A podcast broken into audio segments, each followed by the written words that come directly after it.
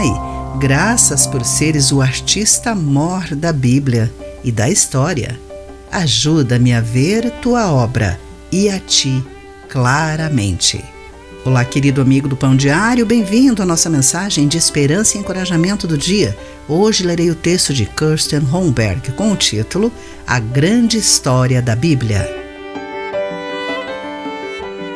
Quando Carlos abriu a caixa de vitrais, não viu os pedacinhos que tinha encomendado, mas janelas inteiras. Buscou a origem delas e soube que tinha sido retiradas de uma igreja para protegê-las das bombas da Segunda Guerra Mundial. Ele ficou surpreso com a qualidade do trabalho e como os pedacinhos formavam uma bela figura. Honestamente, há ocasiões em que abro textos da Bíblia, capítulos com genealogias, e demoro para perceber como se encaixam no quadro geral das Escrituras. Esse é o caso de Gênesis 11, um capítulo com uma lista repetitiva de nomes desconhecidos e suas famílias: Sem, Salá, Heber, Naor e Terá.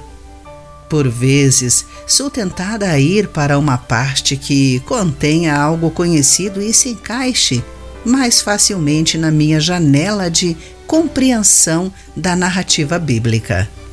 Já que toda a Escritura é inspirada por Deus e é útil, o Espírito Santo nos ajuda a entender como um pedacinho cabe no todo, abrindo nossos olhos para ver, por exemplo, como Salá está ligado a Abraão, de acordo com a leitura de Gênesis capítulo 11, entre os versículos 12 e 26.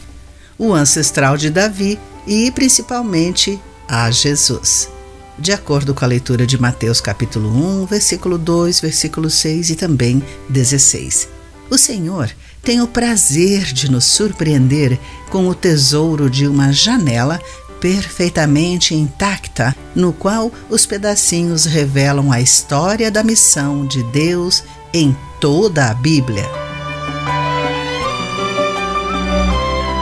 Querido amigo, você já considerou a leitura da Bíblia como um pedacinho da história maior? Como Deus lhe mostrou a bela e intacta figura que a Bíblia revela. Pense nisso.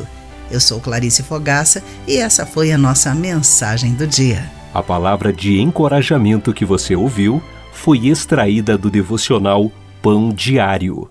Para conhecer mais recursos e falar conosco, visite o site www.pandiario.org.